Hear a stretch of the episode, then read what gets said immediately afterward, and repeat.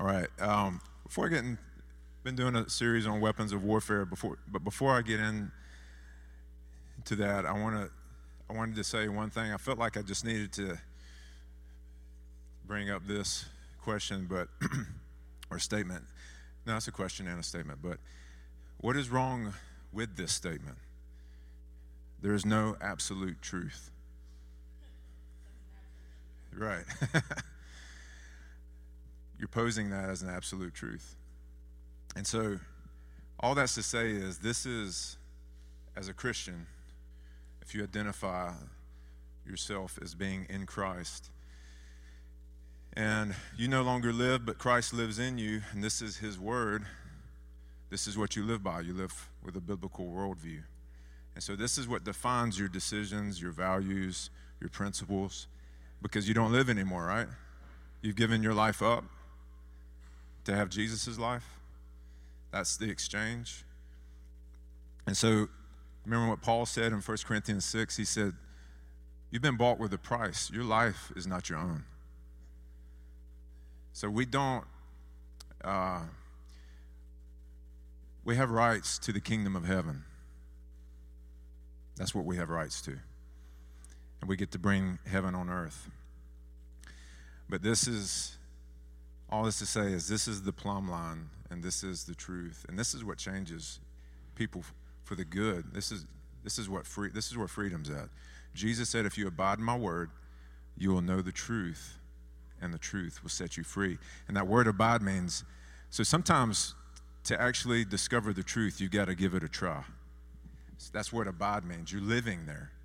You're, you're trying it out. And so God, jesus tells you hey forgive your enemies you got to give that a try to get free. You know what I'm saying?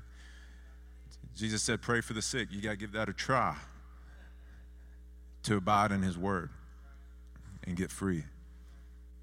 So when he says abide in my word, that's what he means live it out. Live out my word, and you will know the truth, and the truth will set you free. So you got to give it a whirl. You got, to put Jesus to the test. And sometimes God, he's, he's so secure, you can say, God, you said, if I laid hands on the sick, they would recover. You said, I would prophesy. You said, my prayers are as effective as Elijah's. So he's up for that. All right, I want to talk about David versus Goliath. And uh, just talking about weapons of our warfare and just some keys uh, that we get from this story of David and Goliath. This is something that most everybody's heard about. It's something that even the world knows about. You hear the NCAA March Madness, and it's, you know, uh, Virginia, which was a number one seed, they lost to UMBC, which I don't even know what that stands for. Does anybody? Baltimore County, because this is coming from a University of Maryland graduate right here. Um, am I right? I was right. Attending.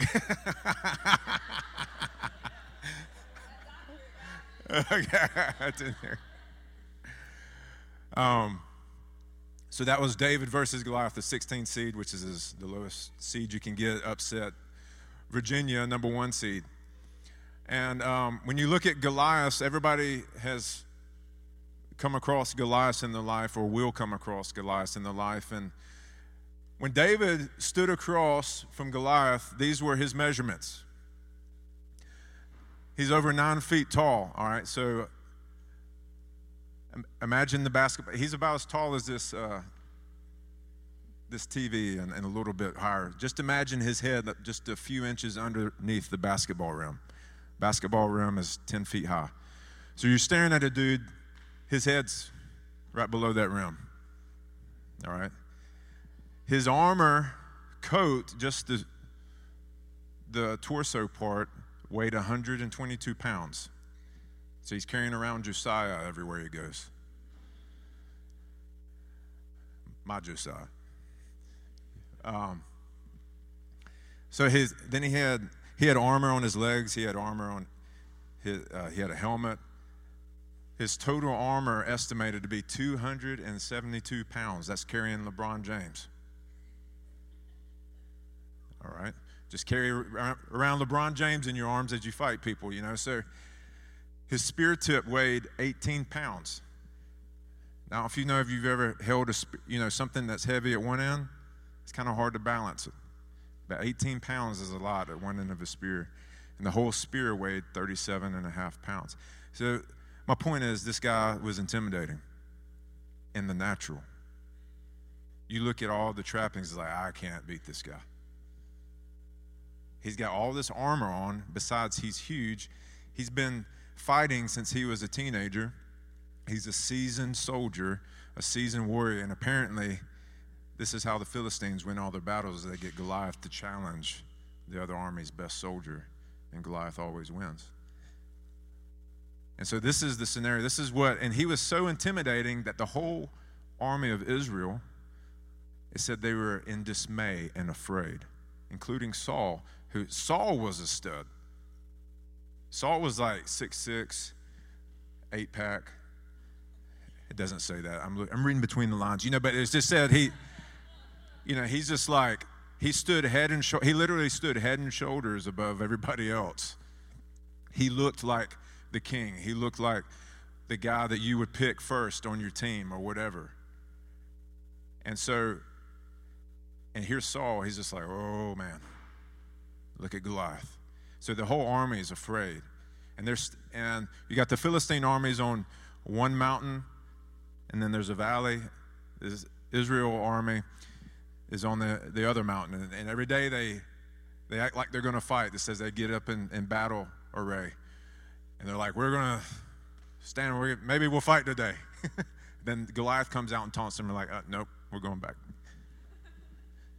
and so, the, how many of you have battled Goliath where you're like, all right, I'm going to I'm to take this thing down today.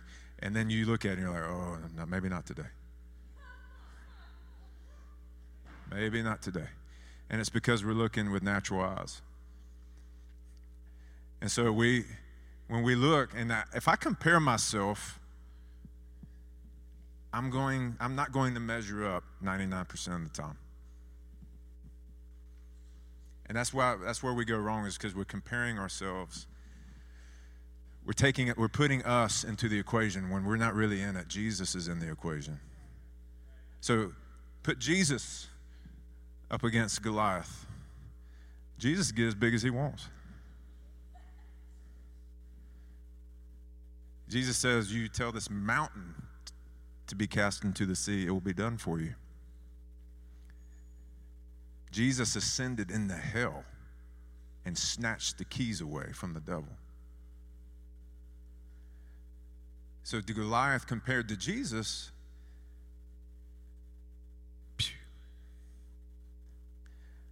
and so where we get caught up is we compare ourselves to Goliath.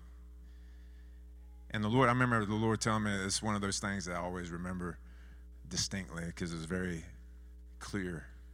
The Lord said, Travis, if, if you look at yourself, you'll get discouraged. and I will. And, that's, and when I do, when I look at myself, what I'm bringing to the table, I fall short. God knows that. That's, that's never been a problem for Him. The problem is, is, is when we just forget that we're in Jesus, we're in Christ, we're co heirs, we're seated at the right hand of God. I have everything that Jesus has. And we live it by faith. It's not by strength, it's by faith. Zechariah uh, 10 12, I believe, if I'm getting that reference right, it says, Not by might nor by power, but by my spirit, says the Lord. And that's in reference to when Judah and Israel were deported and taken captive in Babylon, Solomon's temple was destroyed. The most extravagant, beautiful, the center of worship, the center of Jewish life was ruined. They came back, and there's everything that their life revolved around was a pile of rubble. And God promised them, He said, I'm going to the glory of the latter house will be outweigh the former house. So what he was telling them is the house of God that is going to be built will be far more glorious than Solomon's house. And guess what that was foreshadowing? us in Christ. We are the house of God. We're being built up, spiritual stones, into a house. And every stone is different. It's not bricks, right? It's stones. You, you look, you go to Ireland, Scotland, Germany, where they build it with stone. Every stone's a little bit different, but it's it's put in just the right place. And that's how you are. You're put. You have a place in the body of Christ. Nobody's exactly like you, and nobody can replicate you or duplicate you. And so we get stuck in, in just in looking at ourselves and looking at Goliath. Now, Goliath, he came out every day and he challenged Israel. He stood and shouted to the ranks of Israel, Why have you come out to draw up for battle? Am I not a Philistine? Are you not servants of Saul? See, he's saying, he, he, he knows Saul was a stud. He's like, Don't you have, isn't Saul your king? I mean, he's, he's a great warrior, right? Why aren't y'all coming out to meet me? Choose a man for yourselves and let him come down to me. If he's able to fight with me and kill me, then we will be your servants. But if I prevail against him and kill him, then you shall be our servants and serve us. And the Philistine said, I defy the ranks of Israel this day. Give me a man that we may fight together. This Old Testament trash talk. He is just laying it on thick. This is this isn't WWE SmackDown. This is Old Testament SmackDown. So he's he's he's uh, taunting Israel. It caused Saul and Israel to be afraid and dismayed, and he Goliath taunted Israel forty days, morning and evening. Forty days, interesting. Jesus fasted forty days. Anyways, so have you noticed that the devil likes to try and jump on your back either in the morning or in the evening? Is that it may not happen every time like that, but I think a lot of times, morning and evening, the enemy tries to jump on you.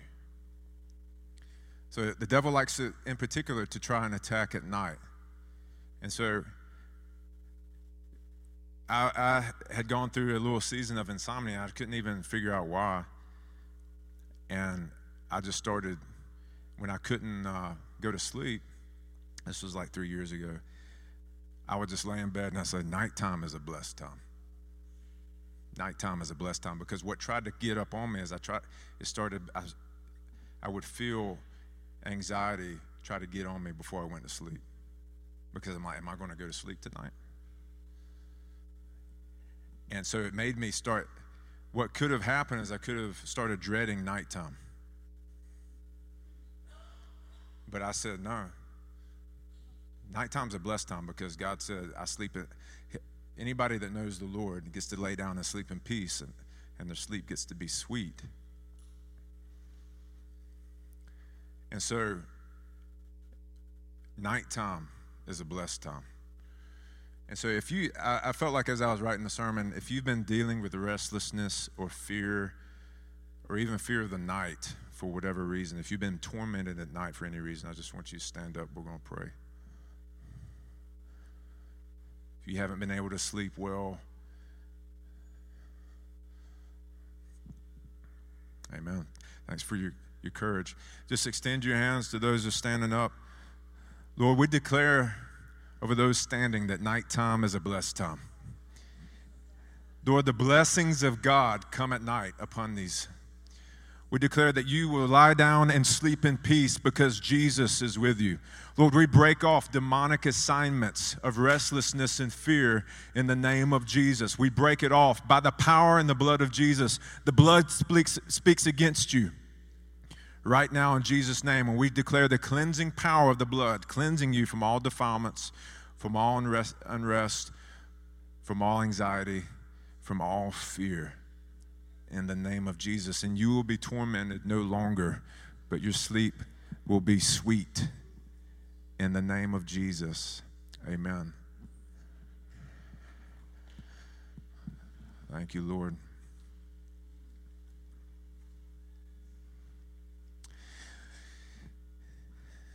Thank you, Lord.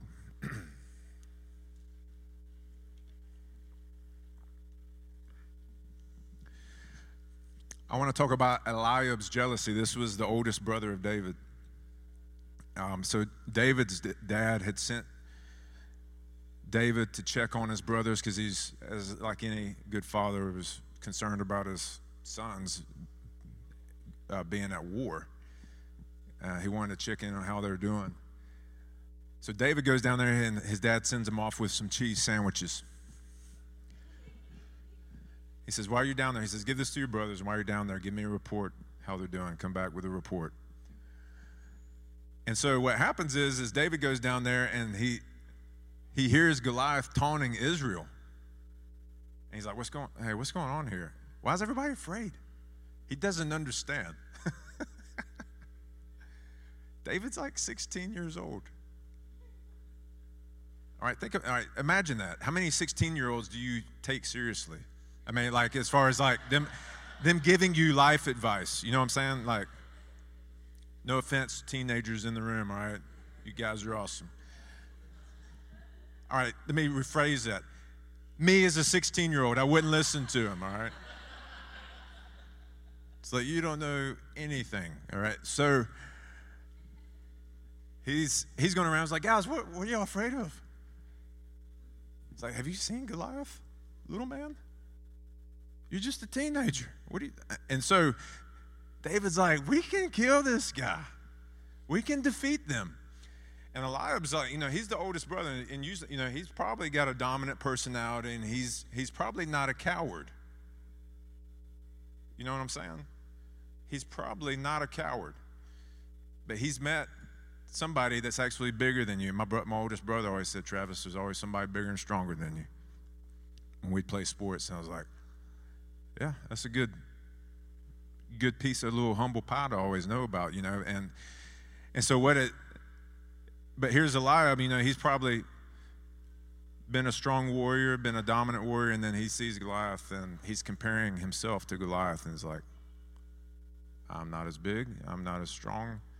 This guy's been killing other the best soldiers of every other army, and I don't know. So David's saying, We can kill this guy. What are we waiting on? Why are you afraid? And that kind of hit Eliab the wrong way. It says, Eliab, his eldest brother, heard when he spoke to the men. And Eliab's anger was kindled against David, and he said, Why have you come down? And with whom have you left those few sheep in the wilderness? He's like, You're, you're not being responsible. He didn't even, you know, his dad sent him to give him cheese sandwiches. And so I know your presumption and the evil of your heart, for you have come down to see the battle. Eliab was, he was, Eliab, there's two things. There was a, what was happening in Eliab is he was being convicted by David's confidence. He's like, I should be doing that. Now, he had a choice. He could just either take courage from that. It's like, listen, my, my brother knows something I don't know. He knows God. Maybe I can just take his lead and trust God. But instead, he was became jealous. And so sometimes what can happen is when we see somebody really walking in faith, they're walking in zeal. And maybe they maybe they're even in a little bit of their flesh in it, but it's like you don't really know because you're not God. We can try to squash that and we like you're being presumptuous. Eliab said, I know your presumption and the evil of your heart. So we see somebody who's on fire for Jesus, and maybe they're younger. They could be older too. And you're just like, you start making excuses as to why I don't need to be like that. Or they're just, or why maybe they're foolish, or whatever it is. And it's actually a, sign of jealousy. Whereas you're like, hey, Lord, anything that's on, that they're tapping into, I want some of that. And it's not a threat to you. You have no threats in Jesus Christ. Nobody, there's plenty of ministry to go around.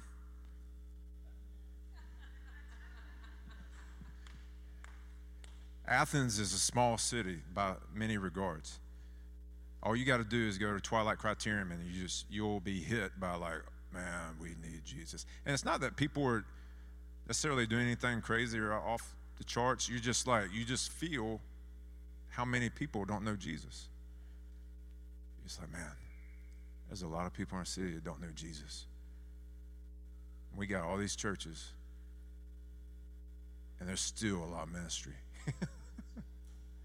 so there's no threat to your ministry.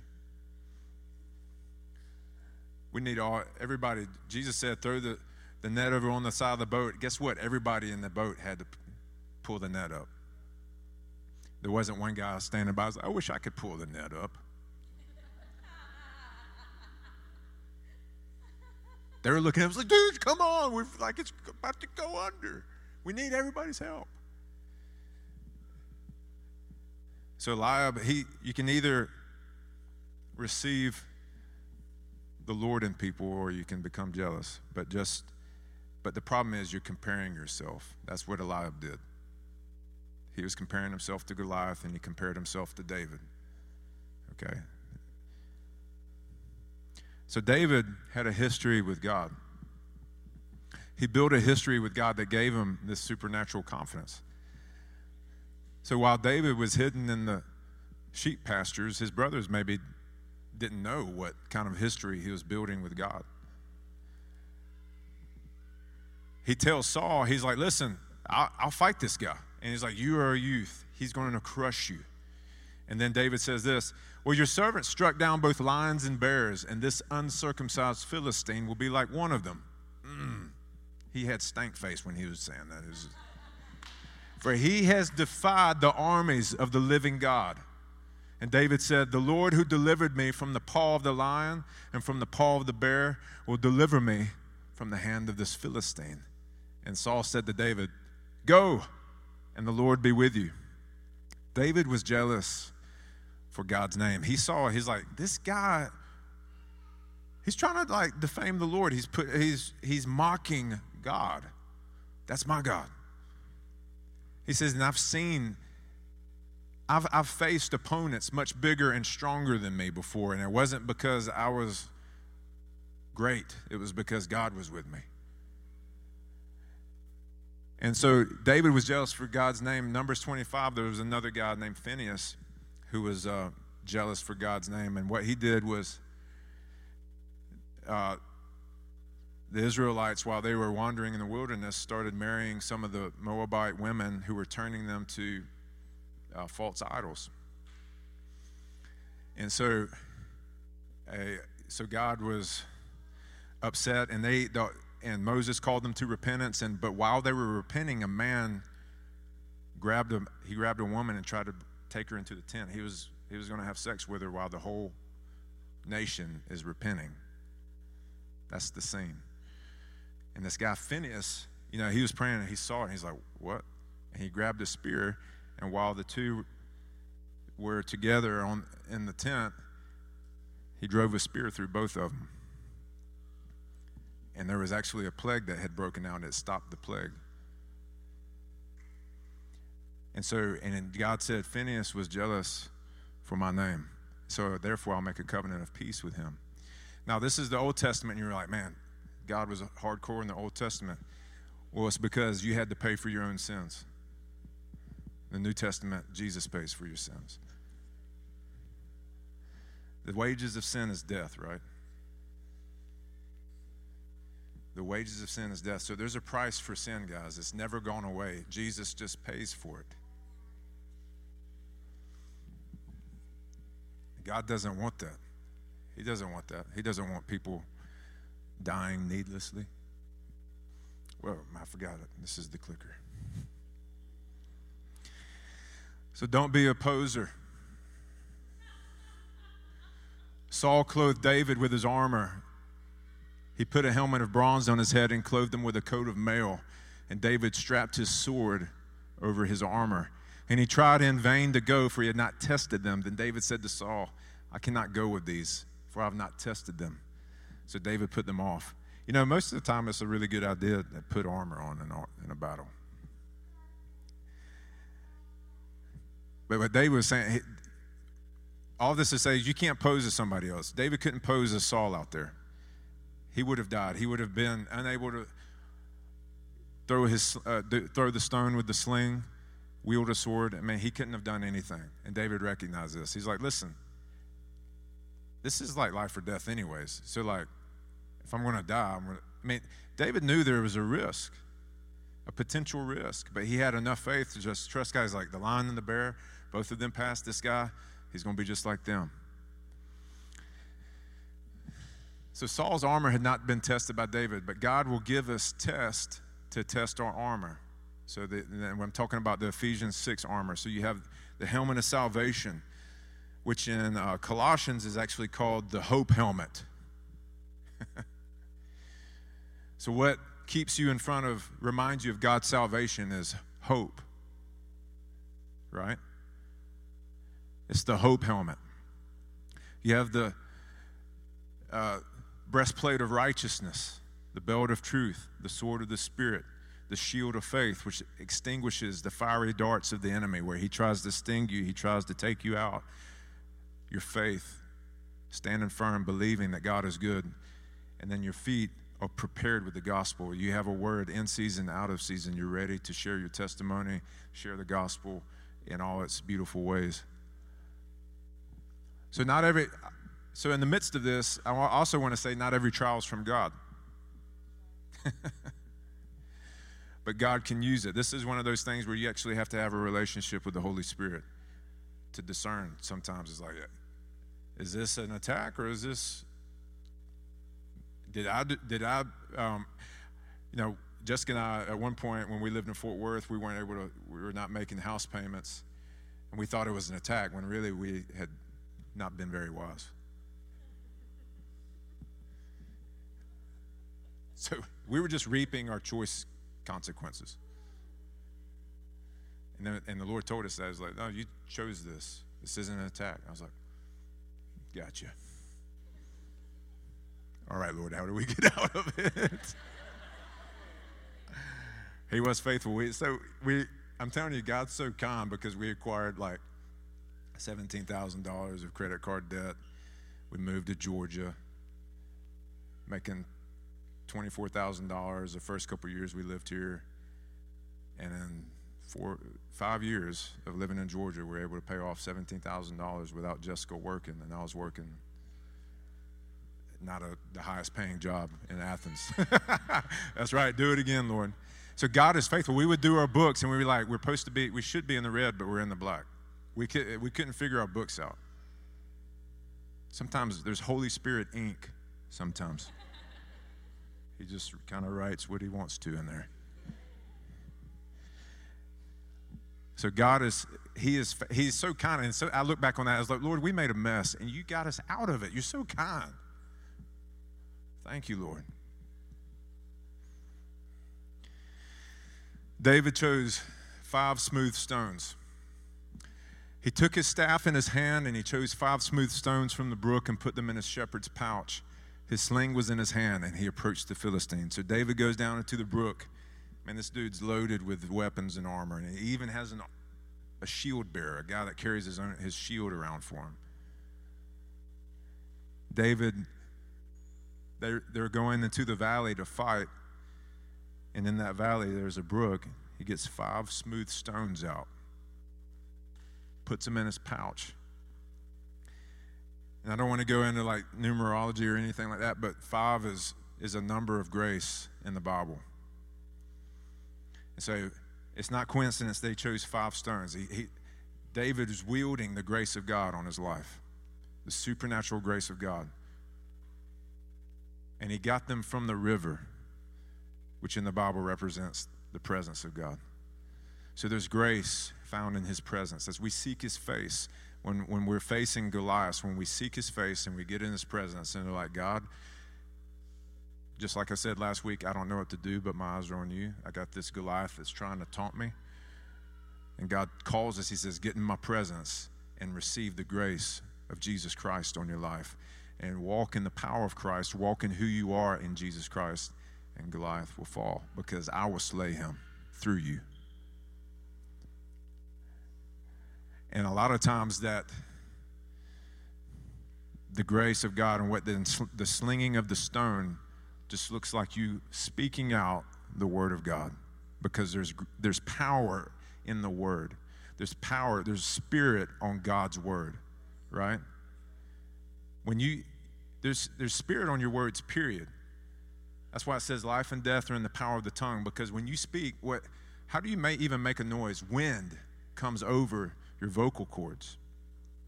Ezekiel 37, he t- God tells Ezekiel, it says, prophesy to the ruach, which means breath or wind, that these bones may live.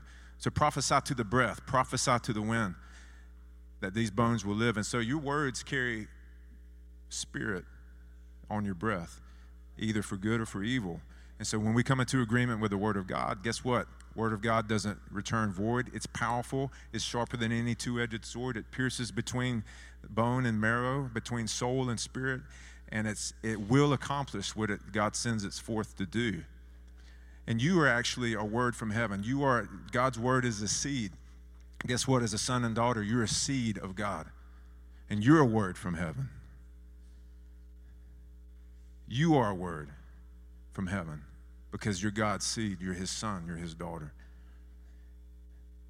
Birthed by the Holy Spirit. So we have the, he grabs those five smooth stones, and then David said to the Philistine, You come to me with a sword and with a spear and with a javelin, but I come to you in the name of the Lord of hosts, the God of the armies of Israel, whom you have defied. He didn't say, Listen, my name is David, and my dad's Jesse. And we're like, my brothers were, are stud warriors, and I'm kind of like them. No, he said, You come to me with a sword and a spear. He's just like, You come to me with all these natural things.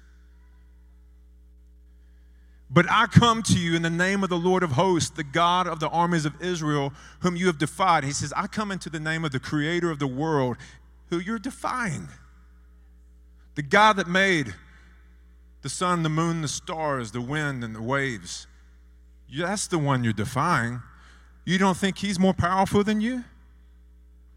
This day the Lord will deliver you into my hand, and I will strike you down and cut off your head. That's pretty bold talk for a one eyed fat man. That's a Western joke, anyways.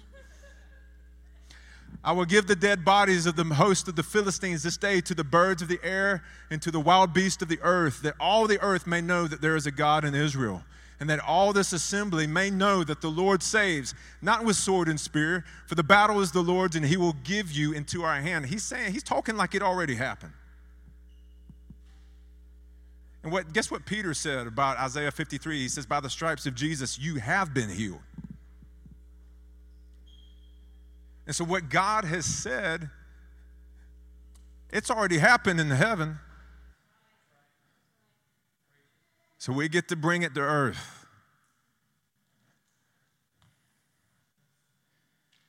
David's confidence. David didn't declare confidence in his own strength, but in God's strength. David declares he won't only give Goliath to the birds, but the entire Philistine army. David's not, he's not only looking at Goliath, he's like, I'm going to take you down, and I'm taking you and you and you and you, everybody that's standing behind you going down too.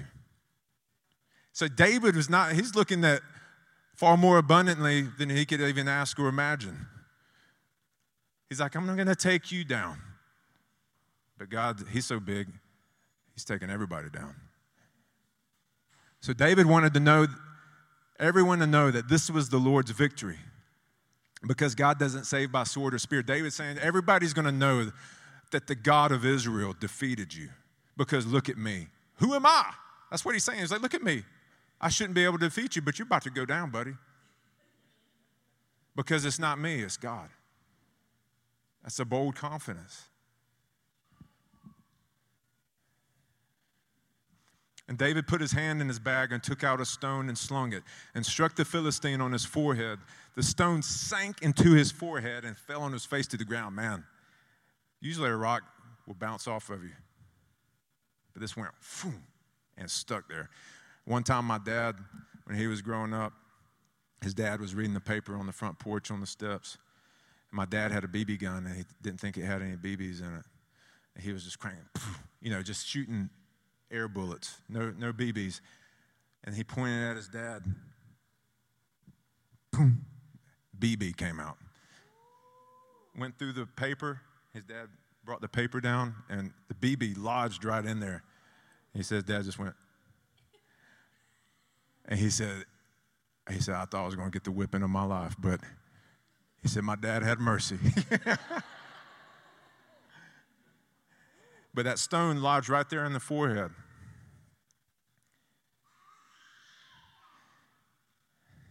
So, what does this mean? Why, why did he hit him in the forehead? Because if you slay the thought life with the grace of God, the stones, which is found in this, you slay the thought life with the grace of God, which is found in his presence. Because when you get in his presence, he starts speaking his words to you. You get in his presence, you read what he's already written. You get in his presence, you speak the words like he spoke to me, Travis, don't look at yourself, you're going to get discouraged. That gave me that propelled me on a different path. It gave me a different way to think. Because I was like, that's right, I'm I'm looking at myself, Lord.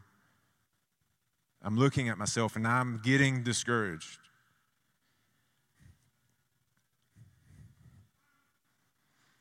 So you renew your mind. What happens is personal strongholds fall. What happens when we as a church start having different thoughts that are more in line with heaven? Principalities start falling. Because principalities only have a place because somebody's agreeing with them. That's the only way they have a place over a city, over a nation, is because somebody's agreeing with them. And so when the church changes their mind, there's enough people, there's enough God fearing people in the United States to shift the nation just by thinking more the way heaven thinks. There's enough people, there's enough Christians in Athens to shift Athens and bring down principalities of resistance and hardness, of deception, because we're thinking differently, because we're thinking more like heaven thinks.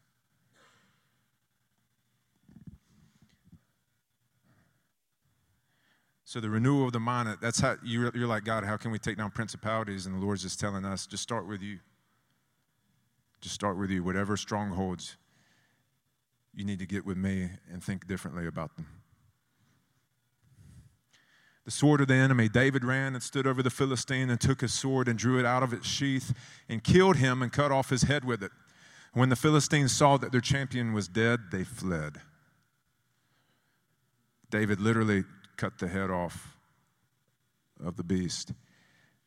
And the enemy's sword will cut off his own head. God cannot be mocked. Psalm 37 says the sword, the enemy, the enemy raises his sword against the righteous, but it will pierce his own heart. And I've always imagined this the, the enemy coming at me with a sword, and he does this, and he does. He's like looking at me, and then he stabs himself in the heart. And he looks down, and he went, I didn't think that was going to happen. And I said, Because you didn't understand the mystery of God. That's what, that's what Paul said about the rulers and authorities, right? He said if they had understood the mystery of God, they would have never crucified Jesus. God is too big, guys. He's too big. And the men of Israel and Judah arose with a shout and pursued the Philistines as far as Gath and the gates of Ekron, so that the wounded Philistines fell on the way from Shaaraim as far as Gath and Ekron. And the people of Israel came back from chasing the Philistines and they plundered their camp. Corporate breakthrough resulted from David's trust in God. So you can be the catalyst for corporate outbreak. Wherever you're at, maybe it's in your work, maybe it's in your business, in your church. But you never know, like, God one act of there's y'all remember this happened maybe a year or two ago there was a kid in a high school in west virginia and god told him just in the hallways to start preaching the gospel and he started preaching and like hundreds of kids started getting saved and they just started having revival meetings at the high school for weeks it lasted like thousands of people came to jesus it was because this one kid just got he's like god's telling me to preach the gospel in the hallway and he just did it. And then what happened was a corporate breakthrough because of this one David in that high school. So, what is our response? I want, you, I want us to stand up. We're going to pray together on this one. I want you to pray with your neighbor or somebody close by. But we're going to pray for the Davidic spirit to be on us.